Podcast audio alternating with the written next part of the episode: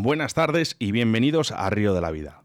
Lo primero, queremos dar el pésame a todas las familias que han perdido a un ser querido o han sufrido o están sufriendo esta enfermedad llamada coronavirus. Ahora comenzamos nuestro primer programa después del confinamiento.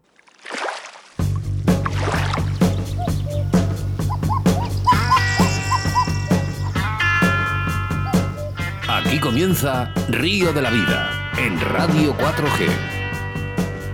Tu programa de pesca con Óscar Arratia y Sebastián Cuestas.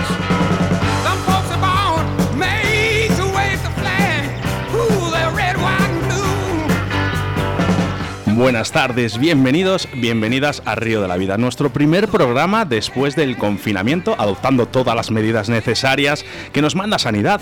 Y es que hemos tenido que esperar 2.688 horas o 161.280 minutos para volvernos a reencontrar a través de las ondas de la radio. Ahora toca hacer un punto y seguido a estos 100 días, para algunos los peores de nuestras vidas. Por eso te pedimos que te relajes, subas el volumen de tus altavoces y disfrutes de tu programa de pesca preferido. Mi nombre es Óscar Arratia y no puedo ocultar mi emoción para dar repaso al programa 58 de Río de la Vida a través de la radio.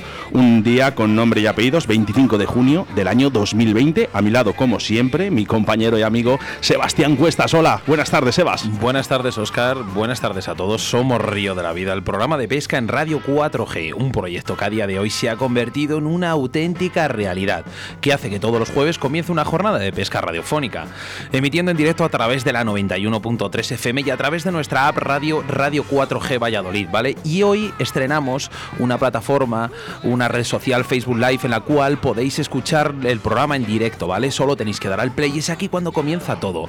Muchas gracias por confiar en nosotros y hacer posible que Río de la Vida sea el programa de pesca más escuchado a nivel nacional. Arrancamos motores Oscar porque da comienzo la temporada 2.0 de Río de la Vida.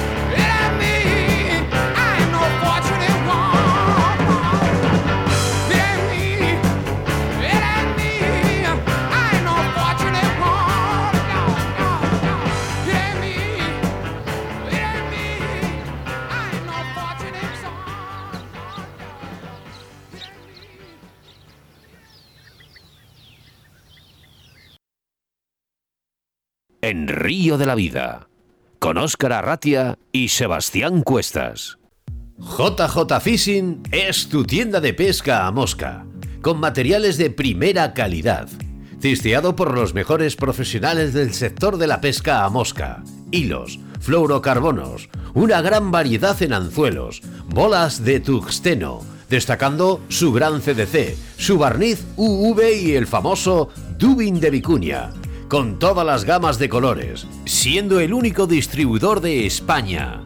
No dudes en visitarnos en nuestras redes sociales buscándonos por JJ Fishing en Facebook o Instagram o llamando al teléfono 622 59 27 48 y te atenderemos con un trato personalizado. JJ Fishing es tu tienda de pesca a mosca.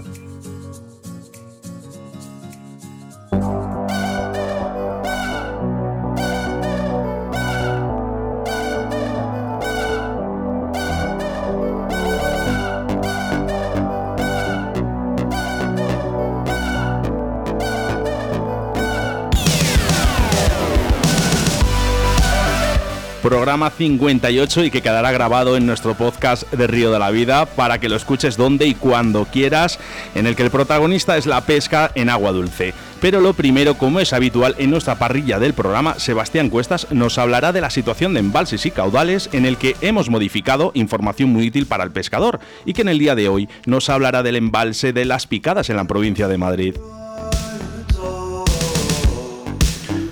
En el debate del día hablamos de la importancia del engodo en su preparación y diferentes tipos que encontraremos en el mercado. Nuestra entrevista del día hablamos con el, pal- el placentino y por ende extremeño de adopción, el mundialista de agua dulce Roberto García Blázquez para explicarnos todos los secretos de la pesca al feeder. Y como es habitual, hacemos referencia a nuestro nuevo patrocinador y que damos la bienvenida a JJ Fishing. Gracias a nuestros patrocinadores Oscar y colaboradores hacen posible este programa de pesca. Y hoy, como has dicho, estrenamos a uno. Se llama JJ Fishing. JJ Fishing es tu tienda de pesca mosca con materiales de primera calidad, testeado por los mejores profesionales del se- del sector de la pesca mosca, con hilos, fluorocarbonos, una gran variedad de anzuelos, bolas de tungsteno, destacando su gran CDC y su barniz UV, y sobre todo el famoso Dubin de Vicuña, con todas las gamas de colores, siendo el único distribuidor de toda España. No dudes en visitar sus redes sociales buscándoles por JJ Fishing, o en Facebook o Instagram, o también llamándoles a su teléfono de contacto, que es el 622 59 27 48, y te atenderán con un trato más que personalizado. JJ Fishing, Oscar, es tu tienda de pesca mosca. Sé bienvenido, Chema Alonso, JJ Fishing, a de la Vida. En nuestro rincón del oyente es inevitable no irnos hasta Asturias para hablar con un referente en nuestro programa. Él es Juan José de la Fuente, más conocido como el Boti, y en el que denunciaremos esa catástrofe que se están haciendo algunos pescadores con el Rey de los Reyes, lo que es el, au- el auténtico salmón, eh, un recurso económico para todas las poblaciones ribereñas. Los colaboradores, los habituales de Río de la Vida, Moscas de León, Tornorol, Vital Vice, Pescaolit, Riverfly, Cañas Draga Alta y la Autovía del Pescador y el nuevo patrocinador JJ Fishing. Mira, tengo que daros las gracias ya desde empezar, ¿vale? Recordarte que Río de la Vida es un programa en directo y que nos gusta es que in- que te interactúes con nosotros y lo puedes hacer a través del 68107 2297. Muchísimas gracias, muchísimas gracias a todos los mensajes que nos están llegando. Antes de empezar el programa, Sebastián, ha sido una locura hoy, ¿eh? Pues sí, sí. También recordar que estrenamos eh, Facebook Live, directo también.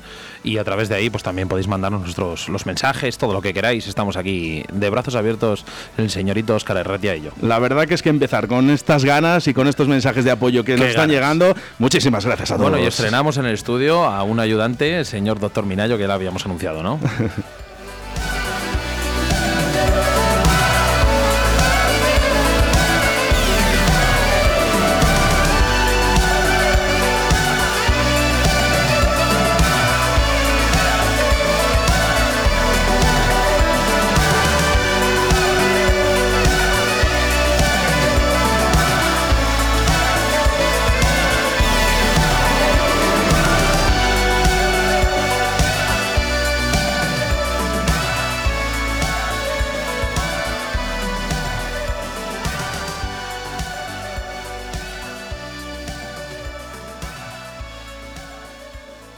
Escríbenos un WhatsApp a Río de la Vida. 681 07 22 97.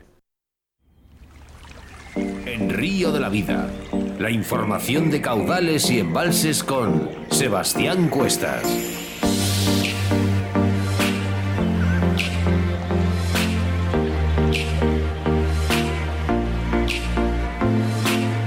En nuestra sección de embalses y caudales hablamos del famoso embalse de las Picadas, situado en la provincia de Madrid.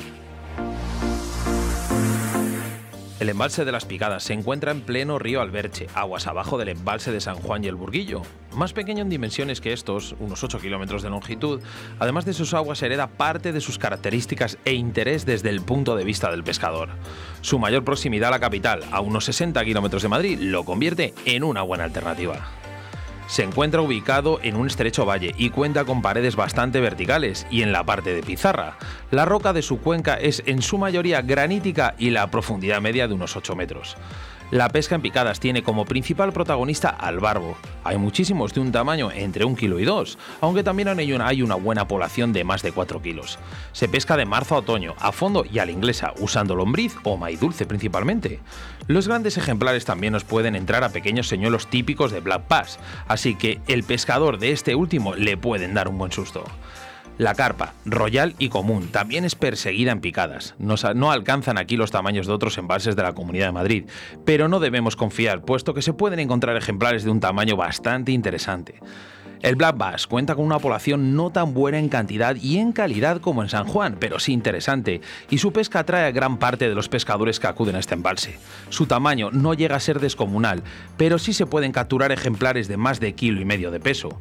Una de las mejores zonas para su pesca es en las cercanías de la presa pescando vas nos puede entrar también algún lucio, así que habrá que estar preparado. Ante la falta de, la falta de arbolado, el black bass se refugia en los pilares de los puentes, bajo rocas o en la vegetación cercana a la orilla.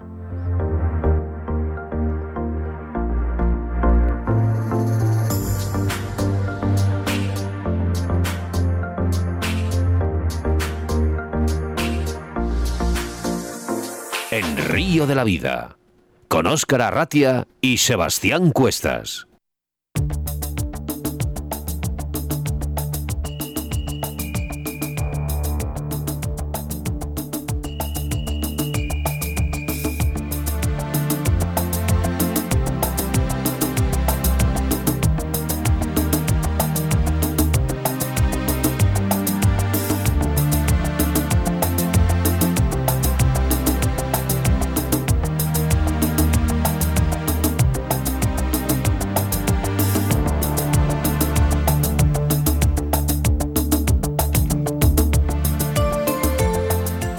El debate del día de hoy queremos hacer referencia a la importancia del engodo en la pesca de agua dulce, ya que un buen engodo es necesario para incitar a los peces a morder nuestro anzuelo y también mantenerlos en el puesto de pesca. Hay diferentes tipos de engodos en el mercado, adecuados y listos para usar para la mayoría de situaciones. Los pescadores más competitivos pueden preparar su propio engodo, adecuarlos a sus condiciones de pesca concretas, donde se usan frecuentemente los PV1, cacahuetes, maíz como harinas, sémola, borujo, pan rallado, cañamón molido o tostados. Los engodos son convenientes hacerlos un día o unas horas antes de ir a pescar y humedecerlos a pie de río con la mano hasta preparar la mezcla homogénea y percatándose de que el engodo no se exceda en agua, ya que la única solución será añadir más engodo seco. El color. En algunos casos es fructífero, eh, fructífero adecuar este al tipo de fondo que estemos pescando. Para ello, solo tienes que fijarte en el color de la orilla y aclarar o oscurecer nuestro cebo hasta lograr algo parecido. Si hablamos de cebos, para obtener mejores resultados tendremos que enriquecer el engodo con cebos vivos. Como los gusanos, por ejemplo, de asticot, más voluminosos, gordos y con movimiento que pueden abrir rápidamente las bolas más compactas. Para la incorporación de estas tan solo tendrás que hacer un hueco con el pulgar e introducir dos o tres puñados de larvas. Después de cebar el puesto, puedes lanzar asticots con un tirachinas como cebado de recuerdo.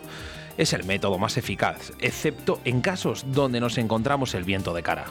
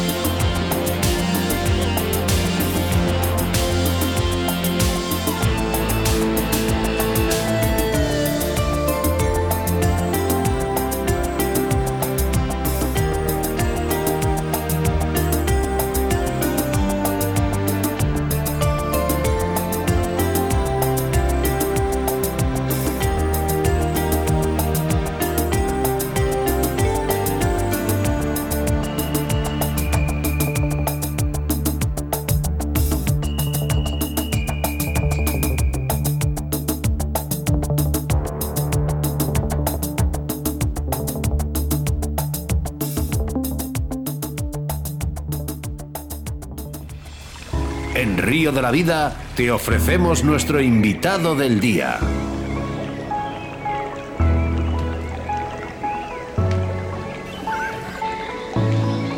Hoy en los micrófonos de Río de la Vida tenemos al otro lado de la línea telefónica al mundialista de agua dulce Roberto García Blázquez. Buenas tardes, Roberto.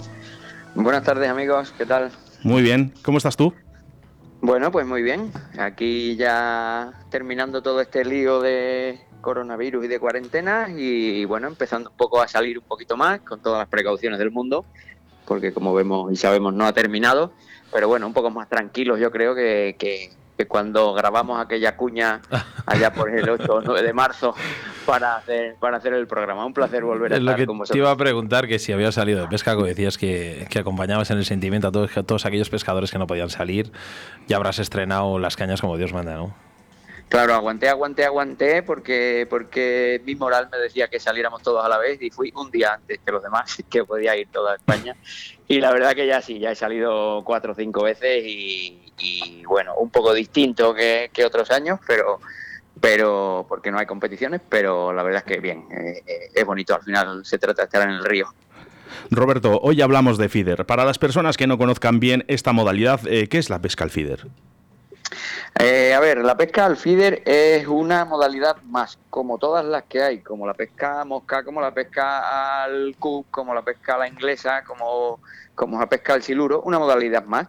Eh, ¿Diferencia que tiene la pesca al feeder con las demás? Pues bueno, como, como todas las modalidades, tiene sus particularidades. En este caso, nosotros lo que hacemos es intentar con un pequeño cebador meter la comida en, en un puesto y no tenemos nada que nos señalice la picada, nada más que el puntero de la caña. No tenemos ninguna boya, no tenemos ningún, ningún detector de picada, no tenemos nada así. Entonces, la pesca feeder al final es la, la pesca a fondo que hemos conocido toda la vida y yo creo que los que llevamos pescando más de 20, 25, 30 años es como empezamos a pescar, pero ahora un poquito sofisticado. Eh, en general eso, un poco más Sí. sofisticado. Eso te iba a decir, digo, es como una sustitución, ¿no? La evolución a, a- a la pesca de fondo de, de to- de toda la vida.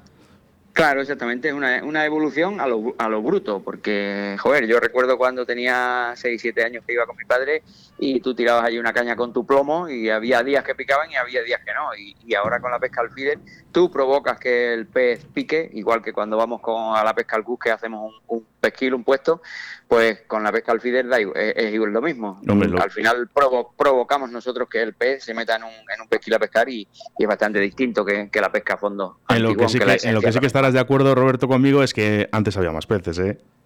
Sí, muchísimos más. Bueno, yo creo que los hemos dejado respirar un poco, ¿eh? Yo ahora cuando he vuelto eh, he notado los peces más cerquita, más activos y, me daba un poco de respeto porque al final, tanto tiempo sin echarlos de comer, el pez al final se acostumbraba a lo que le echamos de comer nosotros, pero bueno, le hemos dado un respirillo al planeta, yo creo, ¿eh? Que, que al final ha sido, el encierro ha sido muy malo, pero para el planeta yo creo que eh, ha sido un respiro bastante saludable. Sí, la verdad que sí, ha respirado el pulmón de la tierra, como digo Claro, yo. claro. Habrá personas que piensen, Robert, que, que el tema del feeder es solo capturar peces pequeños. ¿Esto es cierto? A ver, eh, con el feeder puedes pescar desde un alburno o una boca de 10 gramos, que, que- que se puede pescar sin ningún problema ese tipo de pez, hasta cualquier pez que te imagines, incluido un siluro de 40 kilos. El tema es eh, el equipo con el que, lleves. Y, y vuelvo a poner el ejemplo otra vez de la pesca mosca. No es lo mismo pescar con una línea de 4 que con una línea de 8. Tú con una línea de 4 vas a la truchita en el río pequeño y tal, y a, y a un pez pequeño con una línea de 8 te puedes meter a, coger salmones a lo mejor. Pues en el feeder pasa un poco igual. Si tú, si tú al final con una cañita fina, pequeña, con hilos pequeños, vas al pez pequeño, al final con una caña potente y, fuerte puedes coger cualquier, cualquier tipo de pez. No hay, no hay mayor problema. ¿Cómo debemos afrontar la pesca en cada uno de los casos? Por ejemplo, si hay peces pequeños o grandes. ¿Qué diferencias, qué diferencias hay técnicamente hablando? A ver, al final eh, hay que distinguir un poco entre la pesca al feeder mm, eh, por libre y la pesca al feeder en competición. Tú en competición eh, es, es distinto porque debes de, no vas a pescar por placer, vas a pescar para ganar, por supuesto. Entonces debes hacer un, un poco el, el cálculo, el cómputo de qué te merece la pena. Si, si mucha cantidad de peces pequeños o poca cantidad de peces grandes, porque cada gramo en este en ese sentido suma. Entonces cada escenario que se va se, se estudia fielmente y, ves al final que te merece la pena. Por ejemplo, por poner un ejemplo claro, por ejemplo en el canal de Castrejón hay carpa y pez gato. Hay veces que interesa hacer 20 kilos de pez gato porque a lo, a lo mejor haces 20 kilos de carpa, pero está mucho más complicado y el gato tú sabes que seguro que le vas cogiendo. En, en cambio, por libre, pues al final es puro placer. Entonces es ir a cogerte el equipito e ir a buscar el pez que tú quieres buscar en ese momento, pero muy relajado. Al final eh, la pesca por libre se disfruta muchísimo y la pesca de competición, pues como cuando echas un partido de fútbol con los amiguetes o, o estás compitiendo, jugándote a la liga. No lo disfrutas igual, es, competir. Bien claro quedado, Robert. Una de las cosas más importantes en la pesca, eh, sobre todo en vuestro, en vuestro caso, es el engodo. ¿Cuál sería la forma perfecta de hacer un buen engodo? Porque mm, sí que es verdad que, bueno, pues mm, todos nos imaginamos un engodo, pero siem- siempre habrá, la, digamos, la manera de buscar la perfección, ¿no? Claro, a ver, eh, eh, al final como nosotros no dependemos de, de nosotros mismos, como en algún deporte que, que la bicicleta, que si te preparas mucho corres más, aquí dependemos de, los peces, siempre. Entonces, dependiendo de lo que les echemos, el día que se los echemos, hay veces que el mismo engodo hoy funciona y mañana no funciona. Principalmente para el feeder hay una, una diferencia muy importante, que es que como echamos mucha menos cantidad que en otro tipo de modalidades, eh, debe de trabajar mucho más rápido. Entonces debemos de buscar que el mojado sea un poquito inferior a, por ejemplo, la pesca la inglesa y que en cuanto que toque el suelo o si queremos que llegue al suelo, o en cuanto que queramos nosotros que empiece a trabajar, lo haga. Entonces hay engodos que, que se pueden usar en superficie, que según toca el cebador la superficie debe de salir del cebador, y hay otros engodos que nos interesa que estén en el cebador a lo mejor cinco minutos. Pero de lo que se trata es de que de hacer un mojado inferior a cualquier otra modalidad para que si el pez pica relativamente rápido, el engodo se quede en el sitio donde, donde queremos nosotros que se quede y no se esparza por el río. Roberto, ¿hay alguna tabla? Porque yo el otro día estuve con Roberto Valdivieso y me Sí. estaba enseñando a hacer el engodo. ¿Hay alguna tabla tipo litros por agua por kilogramo de engodo? Yo soy muy de improvisar. Entonces, eh, yo siempre, siempre, siempre recomiendo cuando hago, eh, de vez en cuando voy con los críos aquí en, en Plasencia a la escuela de pesca y una de las cosas que les gusta muchísimo aprender es el tema de hacer el engodo. El engodo principalmente, eh, más que decir, este, este engodo usa medio litro, este engodo usa un litro, porque cada engodo depende de su granulometría, de lo que tú le quieras mojar y de dónde quieras que trabaje, va a necesitar una cantidad concreta de agua. Eh, de lo que se trata es de irle mojando muy poco a poco, hasta que tú llegues a la, a la textura adecuada o a, o a la compactación adecuada para que trabaje donde quieras, como os he explicado antes, por- porque no es lo mismo trabajar en superficie que trabajar en el fondo con 15 metros de profundidad. Mm, Si haces un engodo que se deshaga rapidísimo y necesitas 15 metros de profundidad, no va a llegar nunca al suelo. Entonces, la clave y el, y el secreto principal es irle mojando muy poco a poco hasta llegar a la textura que nosotros necesitamos para pescar en ese momento. Eso es lo que quiero yo saber. La clave, porque encontramos en el mercado muchos tipos de engodos, hasta el punto Sí. que muchas veces no sabemos qué escoger entre tanta cantidad de sabores, olores. Eh, Roberto, dime la verdad. Entre tú y yo, y ahora que no nos, no nos escucha nadie, ¿cuál sería el todoterreno para la pesca al feeder? Eh, to- todoterreno no existe. Volvemos a lo mismo. Al final, yo creo que más importante que, que el engodo que echas es cómo lo echas y con la frecuencia que lo echas. Lo ideal, lo ideal sería, eh, para que sea un poco todoterreno, como tú me dices, que el engodo fuera de un color muy similar al escenario donde, al suelo del escenario donde, donde estemos, y luego, dependiendo de la época del año, irlo adaptando, irlo adaptando un poquito.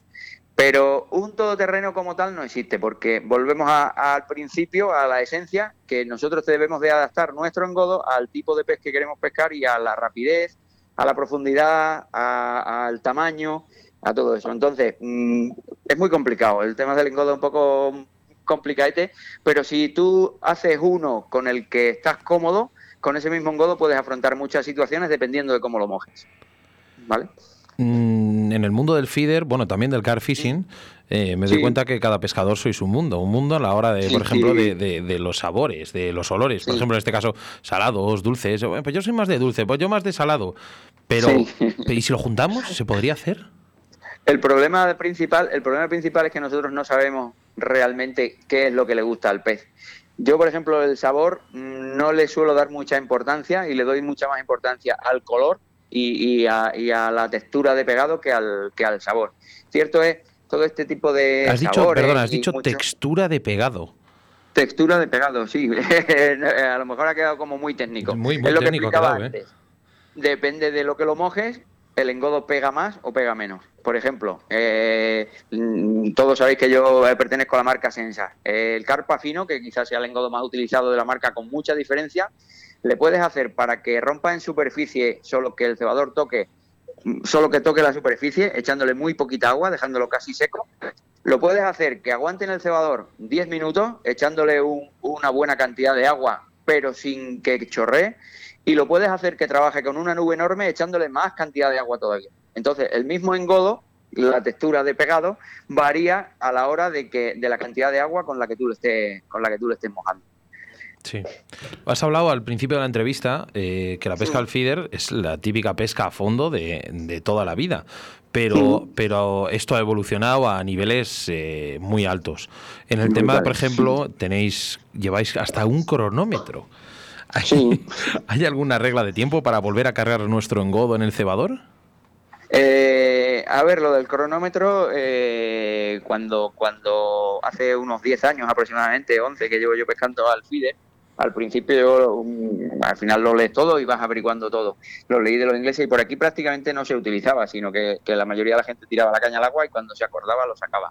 Es importante, sobre, sobre todo en, competición, marcarte unos tiempos. Nunca son exactos. Hay días, hay, hay sitios donde la- el tiempo bueno son dos minutos, hay sitios donde el tiempo bueno son 30 segundos y hay sitios eh, donde el tiempo bueno son 15 minutos.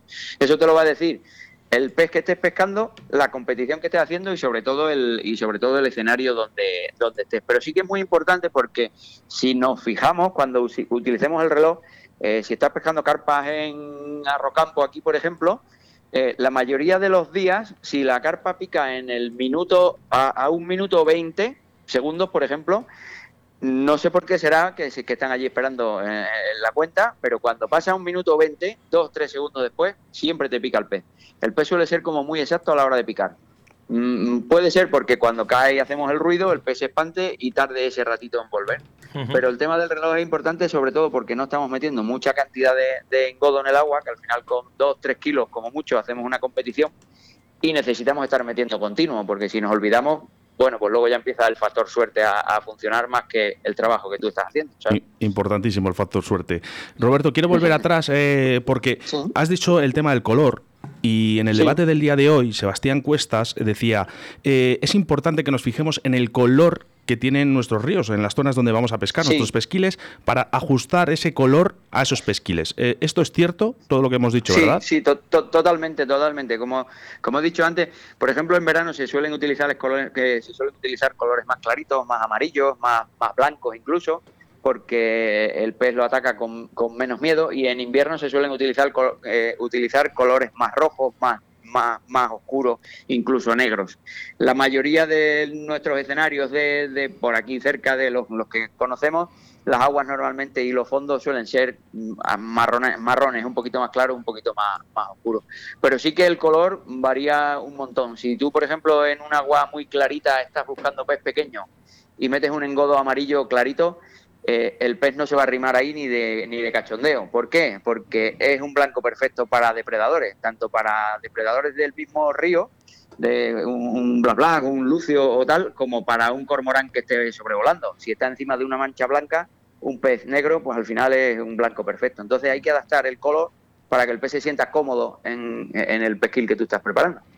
Una de las preguntas de nuestros oyentes que nos está llegando eh, al 681072297, además también está la gente escribiendo a través de nuestro Facebook Live, eh, nos preguntan qué importancia tiene en cambiar los puntales de nuestras cañas, porque yo, por ejemplo, que ahora estoy pescando al feeder, yo no le cambio nunca. Eh, en eso, por ejemplo, sí que me has dicho antes, un engodo todoterreno, pues ahí sí que te doy la razón un poco de que puede haber un puntal todoterreno, que puede ser el intermedio que te traiga la caña, porque la caña, norma, la caña que compres normalmente tiene una, acción y trae un puntero fino, un puntero medio y un puntero grueso. Y el puntero medio te suele valer para casi todo. La diferencia principal es que cuanto más rígida es la caña, más, precisión tenemos a la hora de lanzar donde queremos puntero más grueso, cuanto más lejos vamos a lanzar, y puntero más finito, cuanto más cercano vamos a pescar. Y también puntero más grueso cuando el pez es un poco más grande y puntero más fino cuando el pez es un poco más fino. Depende de lo, de lo que hagamos. ¿Es muy importante cambiarlos? Sí, adaptarlos a que tú puedas ver bien la picada. ¿Es imprescindible? Mm, no, yo el puntero lo veo bastante sobrevalorado. Siempre que pongas el puntero adecuado para que tú seas capaz de llevar el cebador al sitio donde lo tienes que llevar. Mira, nos, nos dice, lo cambiaré, lo cambiaré. Lo. Roberto, habíamos hablado en varios programas sobre ese revolucionado flumino en la pesca. ¿Realmente lo ha revolucionado? Eh, está revolucionándolo. Eh, como todos sabéis, yo soy buen amigo de Fran Requejo, que, que ha hecho ciprínidos Flum, Flum que, que va bastante bien dentro de lo que había. Yo cuando estuve en Sudáfrica el año pasado fue cuando realmente descubrí que, que el flumino es al final un, un, mundo grande. Y creo que lo va a revolucionar en, el, en, en, los próximos tiempos cercanos, porque ya se está utilizando mucho. El flumino al final es eh, una manera de poner al pez un poco más activo, más nervioso, porque el, lo que estamos haciendo es crear una nube en el fondo si esa nube es de interés para el pez, el pez al final se activa y se pone y se pone nervioso y come mucho más deprisa. Ahora hay que encontrar un flumino, bueno, hay un montón aquí en España de distintas marcas Y yo he probado cuatro o cinco y hasta ahora el que me ha gustado con bastante diferencia ha sido este que os acabo de comentar de, de, Frank. Eh, los demás, pues hay algunos que trabajan, se los lleva la corriente enseguida, otros que no llegan al fondo. Todo esto también viene del carfishing. El carfishing lo lleva utilizando el flumino un montón de años. Y, ellos, y, en el carfishing hay dos tipos de flumino, uno que es horizontal y otro que es vertical. Y, y realmente todo este tipo de sabores, eh, olores, fluminos, todo esto lo estamos importando del carfishing al FIDE y están dando buen resultado. Sí, sí que puede ser un, sí que puede revolucionar, ¿eh? puede ser una cosa buena. Debido a los problemas que hemos tenido, bien sabes, el COVID-19 eh, nos, ha, nos ha trastocado mucho los campeonatos a, aquellas personas que compiten. Esto es un problema realmente a la hora de vuestro, vuestro entrenamiento. Eh, ¿Hasta qué punto os puede llegar a influir este, este, digamos, esta suspensión de los campeonatos? A ver, al final, mm, en mi caso personal, por ejemplo, eh, hemos perdido de ir a Bulgaria, que íbamos al Mundial a Bulgaria, hemos perdido el Campeonato de España, que era ahí en vuestra casa, en Castro Nuño, hemos perdido todos los regionales y provinciales que se hacían, porque al final no se hace ninguno. Y, bueno, cuando estás metido en una dinámica de, de competición, como por ejemplo estoy metido yo ahora o tal, la verdad que es un poco triste porque, bueno, al año haces cuatro cinco o seis competiciones grandes y te tiras todo el año preparándolas, entrenando para ellas. ¿Qué estamos consiguiendo ahora? ¿Qué estoy consiguiendo ahora? Pues disfrutar de la pesca, lo que he dicho al principio. Al final, cuando vas a pescar por libre, el placer es totalmente distinto porque pescas muy tranquilo, sin la presión de tener que ganar, sin, la presión de tener que sacar rápido un pez para tener que coger otro. Entonces, yo lo estoy utilizando personalmente para entrenar un montón y probar fluminos, como hemos dicho antes, probar montajes nuevos, probar distancias, aprender a pescar lejos, cosa que, que habitualmente no, no hacía. Y, y, bueno, al final de lo que se trata es de un poco adaptarse a las circunstancias que tenemos en cada momento. Y en la pesca ahora mismo, pues es aprender, aprender, aprender y entrenar, entrenar, entrenar. Pues eh, en, este, en este momento eh, no sé si tendrás en mente algún, algún campeonato o prefieres, como has dicho, dedicarlo a entrenar. Claro, no, ahora mismo lo que estamos, lo que estoy haciendo es como, como te digo, entrenar. Vista, tenemos el, Mundial de Bulgaria que se aplazó hasta octubre del año que viene. Eh, eh, por lo tanto, es un, es un escenario donde iremos a coger carpines y carpas y lo que estoy haciendo es entrenar mucho carpín. Eh, Castro Nuño, que lo teníamos como bien sabéis este año, eh, también se hará el año que viene por la misma fecha y será un poco pues entrenamiento porque ahí sí se suele pescar o suele pescar bastante lejos y, y al final es controlarlo. Pero nada, no, no tengo ninguna cosa en mente fuerte porque lo que hay, bueno, son concursitos sociales por aquí cerca y tal, para no perder un poco el hábito que nos gusta. Pero sobre todo, ya digo, este año me gustaría usarlo para disfrutar, entrenar y estar tranquilo en el río por, por una vez después de muchos años. Robert, eh, te digo Robert porque tengo confianza contigo, ya lo Sí, sabes. mucha, mucha, mucha. Eh, oye, nos han, nos, llegado, nos han llegado muchísimos mensajes de oyentes eh, preguntando por ese libro nacido en el año 2017 llamado Alfider de Roberto García Blázquez. Eh, cuéntame, venga, dime la exclusiva. ¿Se van a hacer más libros o pensamos hacer esa segunda edición? Pues mira, durante el, el amigo Tony, que sé que lo está viendo, eh, el de Barcelona, eh, me lo ha dicho mil millones de veces. Y durante el confinamiento, eh, el libro en la cabeza está escrito y los temas están preparados. Pero tengo toda la pereza del mundo en ponerme a escribirlo. Pero cualquier día me pasará, me pasará como con, con la primera edición. Eh, cualquier día me sentaré en el ordenador, me pondré y, seguramente que salga. O sea, en, en expectativa está. Y luego, mucha gente pregunta, como habéis dicho, para conseguir este durante el confinamiento y, y a través de una entrevista que me hicisteis vosotros precisamente en Río La Vida en, Facebook Live, eh, lo colgué en abierto en, mi Facebook. Entonces toda la gente que me conoce lo ha, lo ha podido lo ha podido ver y, releer y la verdad que ha gustado un montón. Y hay un montón de gente que también lo quiere físicamente. Entonces estoy haciendo un, un listado y apuntando y cuanto que tenga pues 20 o 25 pues sacaré una tercera edición porque la verdad es que bueno si gusta, joder, pues es una cosa que no debe de estar agotado. La Yo, le tengo la eh, yo le tengo la mesilla y ya le estoy leyendo, ¿eh? Así que, Roberto. Maravilloso. eh, hazme un favor, hazme un favor. Dime, Sigue dime, siendo tan buena persona, tan buen pescador, dando tantas alegrías a, a nuestro país eh, con los campeonatos de FIDER y, y sigue así, ¿vale? Gracias, gracias y muchas gracias y un saludo para todos y, y un placer ser el primero de nuevo. Iba a ser, iba a ser eh, el último por aquel entonces. Recuerdo cuando en el programa 13 me entrevistasteis, que lógicamente no nos conocíamos prácticamente de nada, y os dije que, que seguramente volveríamos a hablar y, y mira, en el programa 50 y pico me he perdido, 58, 58. Sí, sí. 58, estaba escuchando al No te, no te vas mucho, no te Eh, vas mucho. Hay gente que se pierde más, ¿eh?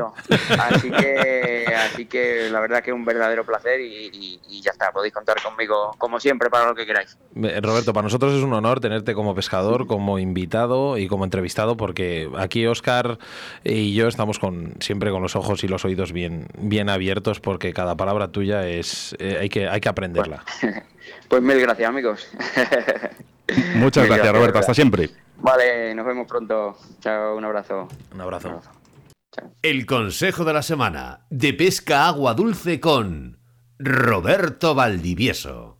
Mi consejo para esta semana en la pesca de agua dulce cebador es que os voy a hablar del tema de cómo preparar el engodo. El engodo en la pesca de cebador es muy importante porque de lo que se trata es que nosotros vamos a pescar en el fondo. Para eso, nuestro engodo, todo lo que podamos, tiene que bajar abajo. La mejor manera que todo el engodo baje abajo y no flote nada es saturarlo óptimamente. Para eso, pongo un ejemplo, vamos a hacer un kilo de engodo, entonces echaremos en un cubo el 90%, siempre me gusta dejar un poco seco por si acaso me paso con el agua para poderlo recuperar. Hemos echado el engodo en el cubo, echamos un tercio del volumen del engodo en agua y empezamos a remojarlo. Poco a poco lo mezclamos bien con la mano, con el taladro. Lo dejamos unos 10-12 minutos. Volvemos. Lo que hacemos ahora sería echar como medio vaso de agua. Echamos medio vaso de agua, seguimos removiéndolo y mezclándolo con la mano, con el taladro. Muy bien, muy bien mezclado. Y ahora sí lo dejamos otros 10-12 minutos. Volvemos y ahora es cuando llegaríamos y veríamos si necesita un poquito más o no. En este caso, si tenemos que echar más agua, echaríamos muy poco y de muy poco en muy poco para no llegar y porque ya estaría muy saturado. Después de esto lo que sería lo óptimo sería tamizarlo para oxigenar el, engodo, quedaría mucho más esponjoso y quitaríamos esos grumos que no se han mojado correctamente. Si estos días que hace mucho calor, pues lo suyo y queremos hacer el engodo el día antes, lo metemos en una bolsa de plástico bien cerrado, lo metemos en el frigorífico y al día siguiente lo vamos a tener perfecto, con el mismo punto de agua, bien reposado, poco más que decir. Espero que os haya servido y a disfrutarlo. En Río de la Vida, con Óscar Arratia. Desde Río de la Vida seguimos trabajando para hacer llegar tu programa de pesca a todos los lugares. Por eso os queremos anunciar nuestro último programa de la segunda temporada. Y es que lo queremos celebrar por todo lo alto, realizando un programa en directo desde el restaurante Carreño de Enfresno Alándiga a orillas del río Tormes. Y es que contaremos con un invitado de excepción, como es Paco Redondo. Junto a él, algunos de nuestros patrocinadores como Ricardo Vergaz, Chema Alonso, Óscar del Blanco y los hermanos eh, Draga Leralta. La entrada es gratuita hasta completar aforo y donde podrás ver algunas demostraciones de cañas, montaje de moscas, además de regalos para los asistentes y en el que os iremos dando más información en los siguientes programas de Río de la Vida y redes sociales. Vamos con los mensajes, Sebastián, que hay unos cuantos, así que venga, a por ello. Escríbenos un WhatsApp a Río de la Vida. 681 07 22 97.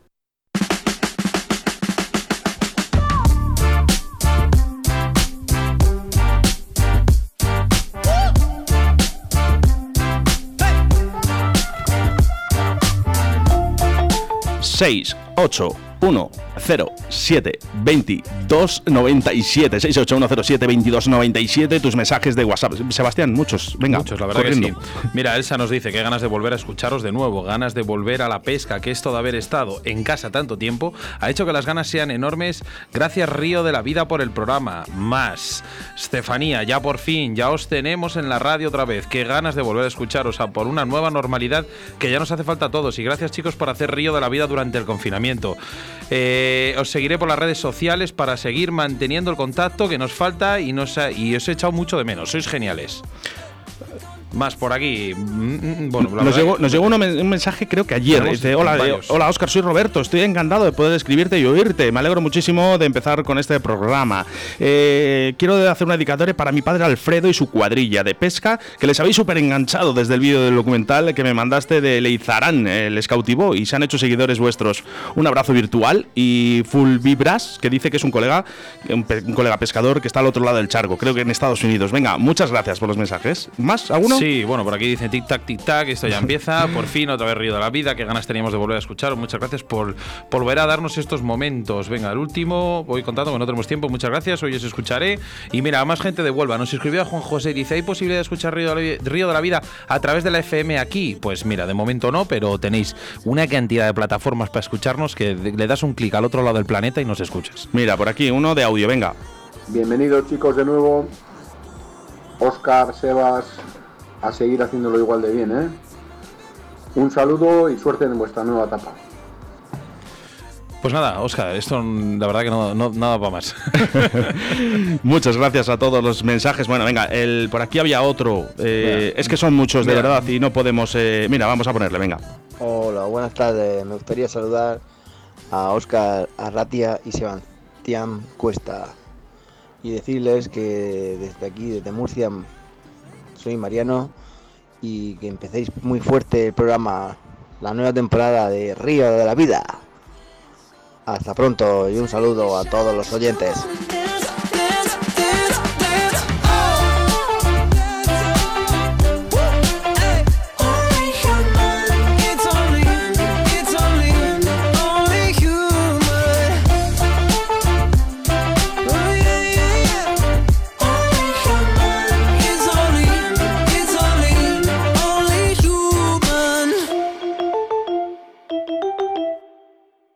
En Río de la Vida, con Sebastián Cuestas.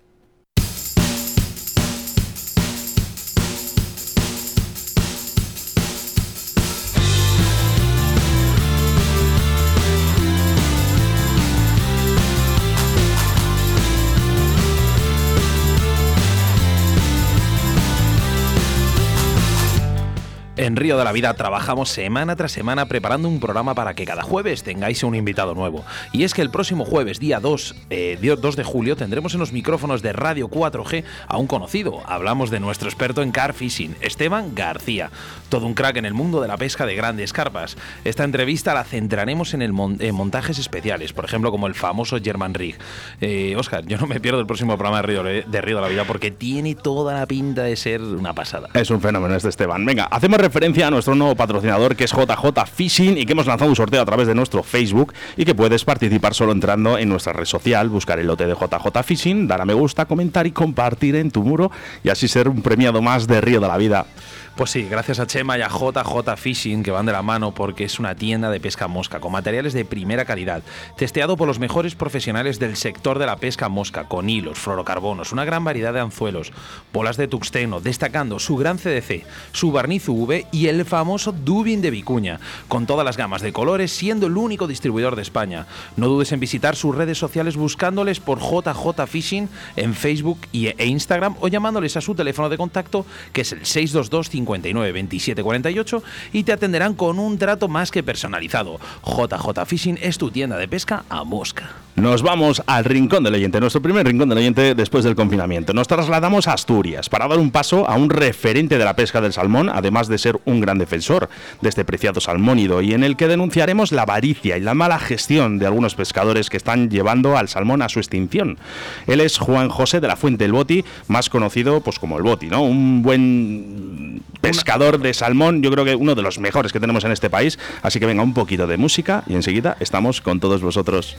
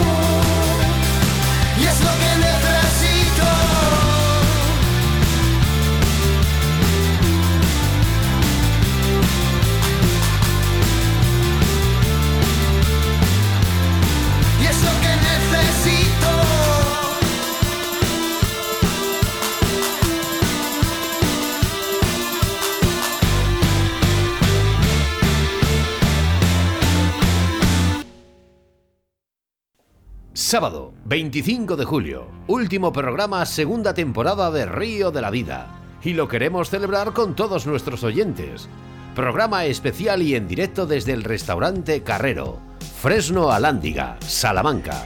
Con invitados especiales como Paco Redondo y nuestros patrocinadores Ricardo Bergaz Riverfly, Oscar del Blanco, Moscas de León, Chema Alonso JJ Fishing, Tornos Roll y Hermanos Draga Leralta. Entrevistas, demostración de montajes y cañas, regalos y sorpresas para un día especial a orillas del río Tormes. Y con los locutores de Río de la Vida, Óscar Arratia y Sebastián Cuestas.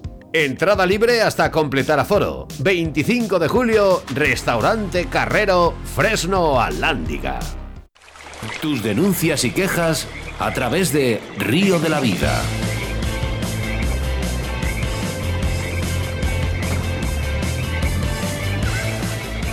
Hoy nos vamos hasta Asturias porque al otro lado de la línea telefónica tenemos a Juan José de la Fuente, el Boti. Hola Boti, buenas tardes. Hola, buenas tardes. Juanjo, buenas tardes. ¿Qué tal, qué tal se ha dado estos días? Bien, bien, por aquí andamos con tormentas. Me he ido entonces en el mejor momento.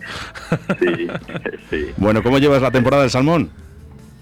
Bueno, pues bueno, yo yo personalmente, a ver, bien por un lado, porque bueno, de la pesca porque me lo paso bien con la gente que conozco y bueno, como todos, ¿no? Cada vez que pisamos el río y, y la verdad, si me ya dices personalmente, pues yo mm, triste, triste y, y sí, sí, triste por la gestión que se está haciendo y lo que estoy viendo día a día. Que bueno, pues llevo ya unos cuantos años y me da mucha lástima ver y escuchar lo que veo en los ríos asturianos, la verdad. Es curioso porque, fíjate, lo que podíamos presumir de este tesoro que tenemos en, en nuestro país, como es el salmón. Bueno, eh, bueno, sin duda, sin duda alguna es maravilloso, la verdad. Y luego, y luego yo tiro también para esta tierra con, vamos, con estas, con estos ríos que tiene y, y que no se está aprovechando todo esto y bueno, pues Bueno. estamos, la verdad, nuestros ríos están muertos prácticamente. tío. Más que no aprovecharlo, desaprovechándolo, de, realmente por, por, por, por algunas personas. Sí, sí, sí, realmente tal. A ver, eh, hay que entender que los pescadores, pues bueno, lo que cumplen es una normativa y están dentro de la ley y pueden hacer lo que les obliga. O sea, Sí. mientras estén dentro de la ley, pues todo está bien, pero vemos que el gobierno del Principado no hace nada al respecto y lo tiene todo abandonado y cuando podía ser, eh, digamos, eh, un- una provincia con una gestión brutal y, una llamada a toda la gente del mundo entero que viniera aquí a disfrutar de estos ríos y de paisajes y playas y todo, pues es todo lo contrario. Es que, Juanjo, no, pocos países pueden presumir de que, de que tengan salmón en sus ríos. Y es que, eh, entrando directamente en, eh, al grano, eh, ¿qué Sí. problemas realmente afectan al salmón? Hablo de problemas externos, de administración. ¿Cuáles son los grandes problemas que, que destacarías hoy en día? Mira, a ver, eh, principalmente son muchos, ¿vale? A lo mejor podamos decir que son un poco eh, complicados, evidentemente, porque el salmón no es una trucha ni un reo, ¿de acuerdo? Y, y pueden ser un poco, bueno, pues diferentes. Pero mira, yo por ponerte un ejemplo, desde Asturias Salmón Vivo, por ejemplo, eh, para que la gente vea lo que propone, son dos cosas principalmente, ¿de acuerdo? Es un plan de recuperación de los ríos, frente al cambio climático que lo tenemos aquí, de la sobrepesca, de incidencia de otras especies como pueden ser los cormoranes, etcétera, y mejorar fresaderos y que nuestros peces lleguen a las cabeceras de los ríos. Eso es fundamental. Eso es un punto. Y el siguiente punto que no gusta a la gente por, por es no sacrificar ni un salmón más. Es que no podemos seguir con estos números. O sea, y, y- dentro del sacrificio no estamos hablando que la gente se tira encima de la pesca sin muerte. No, la pesca sin muerte es un modelo de gestión, ¿de acuerdo? Que entra dentro de no sacrificar como la veda total, ¿vale? Pero no podemos seguir sacrificando salmones. No podemos que a lo mejor eh, eh, este año llevamos en el Narcea 300 salmones y luego queramos queramos cont- y 300 salmones puras sangres con una media de peso brutal de Sí, hemos 5 estado kilos viendo que eran medio muy grandes. muy grandes. O sea, eso ya en otros países del mundo ya te digo que, bueno, vamos, soñarían con tenerlo, ¿eh? Y, y, y con. Y, y, y tener y una vez que llegamos a tener todos estos peces, sacrificarlos. Y luego queremos decir, cuando que llega ahora a finales de temporada, que ya nos están entrando los pequeños, cogemos y vamos a contar los que hay en el río y decimos, no, es que quedaron otros 300. Pero ¿de qué estamos hablando, hombre? Nos estamos engañando nosotros mismos. Lo que hay que dejar son los purasangres, ¿entiendes? Los autóctonos del río, estas hembras que pasan de 5 y 6 kilos y 10 kilos y 8 kilos. Hay que dejarlo en el río, no lo tocar y facilitarles el acceso a las cabeceras de los ríos. Porque es una hueva que ponga un salmón de esto es, es como oro molido. ¿Me entiendes? Y, y esos, esos son los dos puntos. Y la gente me dice muchos, no, es que los pescadores no hacemos daño con la caña y tal. No, mira, lo primero hay que dejar los peces en el río y luego atacamos todos los problemas que los hay y que muchos de los pescadores tienen razón, como cormoranes, eh, contaminación, fresa. Vale, estoy de acuerdo, pero es que, Sebas, tenemos lo, lo que realmente se necesita, los salmones en el río. Es que Asturias reúne absolutamente todas, todas. Bueno, miento, una no. Eh, la avaricia muchas veces de. Y no me gusta hablar así porque destaco muchos pescadores, pero la avaricia que tienen muchos pescadores de a ver si me quitan el sitio, a ver si van a coger más que yo, a ver si, si en vez de matar uno puedo matar dos. Eh, una imagen destacada. eh, la imagen que pusiste en el Facebook de, aquella puesta. Brutal. De la cantidad Sí. de coches aparcados, que había más Sí, coches que aparcados brutal. que en el Aldi debajo de mi casa. Más coches que salmones. Sí, sí, bueno, aquella aquella imagen a mí me dolió muchísimo eh, verla y todo. Yo yo yo fui la primera vez y, y me asomé ahí y vi aquello y yo yo no daba crédito. Yo me vine para casa en el coche pensando, digo, y hasta aquí llegó la pesca, no lo puedo entender. O sea, no lo podía entender, no daba crédito. O sea, porque si me dices, bueno, lo tienes en una zona que además es una, una zona cómoda para la gente mayor de 70 años, que pueda echar su mosca allí, que tenga los coches al lado, ¿vale? Pero hicimos aquello un colador, pero un colador brutal, o sea, un embudo, digamos, eh, eh, que no, no, no, no están entrando los salmones al Narcea, con eso te lo digo todo. Ahí se debió pescar el 40% de todos los salmones pescados aquí en el Narcea Nalón y luego les quedaba todavía el puente Quintanas, ¿eh? Madre mía. Y, claro, y a Cornellanas llega- no llegan los peces, cada vez los queremos pescar más abajo. Y Sí. estamos hablando de 5 kilómetros de la desembocadura, ¿eh? Y, y- Esto es muy grave, ¿eh? y acabamos- Esto es muy grave. O sea, una de las medidas, perdona, sería, Oscar, sería vedar a lo mejor, la, o Juanjo, sería vedar, o por lo menos restringir la pesca sin muerte en los primeros los primeros pasos de los salmones, Eh, eh, ¿no? ah, ah, sí, sí, eviden- evidentemente sabemos que están entrando los salmones, que y para mí, para mí sería reserva, o sea, vedarlo, no tocarlo, no tocarlo hasta que hasta que veamos que los salmones eh, eh, nos entren en los cauces principales, en este caso en Narcea, y también que suban por Nalón unos kilómetros, mínimo unos kilómetros, por Dios, que vienen de Groenlandia y por ahí arriba. Y cuando nos entren un poco, empezar a pescarlos para hacia, aguas hacia arriba y garantizar que esos salmones pues que te- les quede menos recorrido para llegar a las cabeceras, pero intentar pescarlos en la parte baja a mí me parece una cosa, bueno, a cualquiera que se lo diga, pero incluso a los pescadores que, que- que pescamos allí o que pescan allí. Eh, ¿Por qué? Pero tenemos entre ceja y ceja metido que primero prevalece, queremos llevar la carne para casa, entonces, o aquí hay un puñetazo encima de la mesa para cambiar esto, o nosotros mismos, Sebas, no lo vamos a cambiar. Ya te lo digo. Una apreciación mía, Juanjo, es que eh, toda esta gente que, que se está cargando absolutamente todo, todo lo que entra en el anzuelo o no en el anzuelo, también a los que vienen, a sus hijos y a toda la gente esta, también le enseñan a hacer algo que no deberían, ¿no? Que es matar esos salmones. O sea, es que Mira, si nos eh, cargamos también a la, a la gente joven, Sí. diciéndole, Sí. te tienes que cargar el salmón, sí o sí, eh, es que el futuro lo tenemos, con perdón, jodido. Sí, pero mira, Sebas, no quiero yo atacar directamente a la gente que está ahí, porque no, porque porque está dentro de la ley, si te pones a... ¿Entiendes?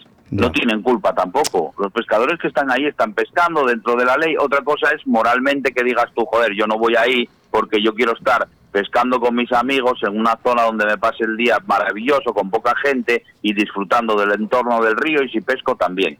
Pero esa, esa gente que está ahí tampoco tiene mucha culpa. Los que tienen culpa es la administración, ¿de acuerdo? Realmente.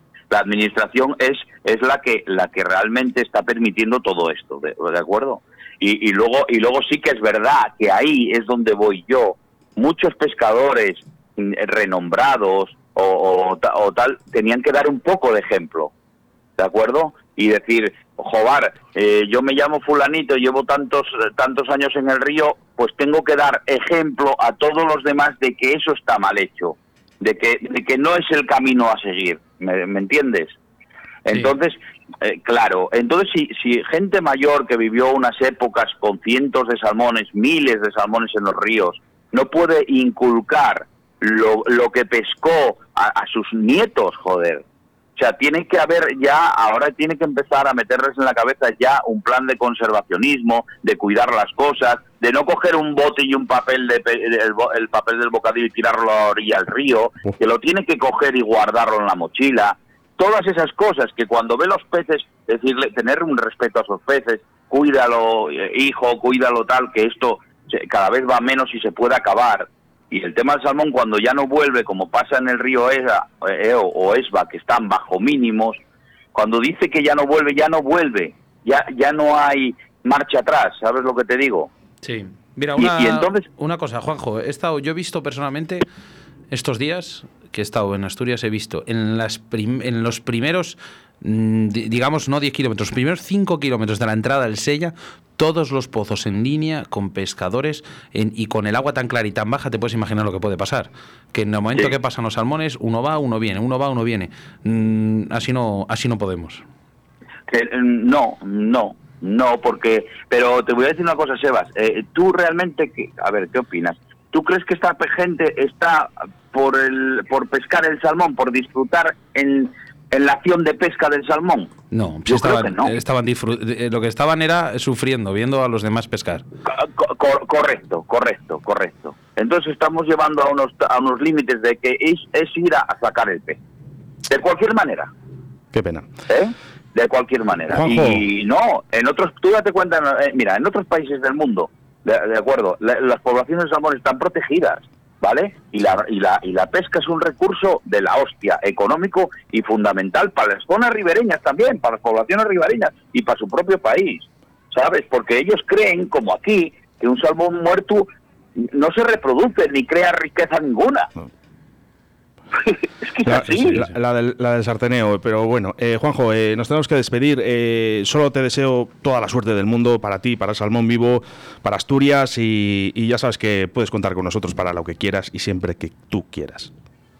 Pues muchísimas gracias a vosotros y a Río de la Vida y, y bueno, de- empezar que yo, yo deseo que a ver si la gente empezamos a ser un poco más inteligentes y que veamos un poquitín los salmones o, o en este caso todos los peces en el río como un recurso muy potente de nuestras provincias, la verdad. Muchas gracias, Juanjo. Un abrazo, Venga, Juanjo. hasta siempre. Hasta luego, un abrazo. En Río de la Vida, con Óscar Arratia y Sebastián Cuestas.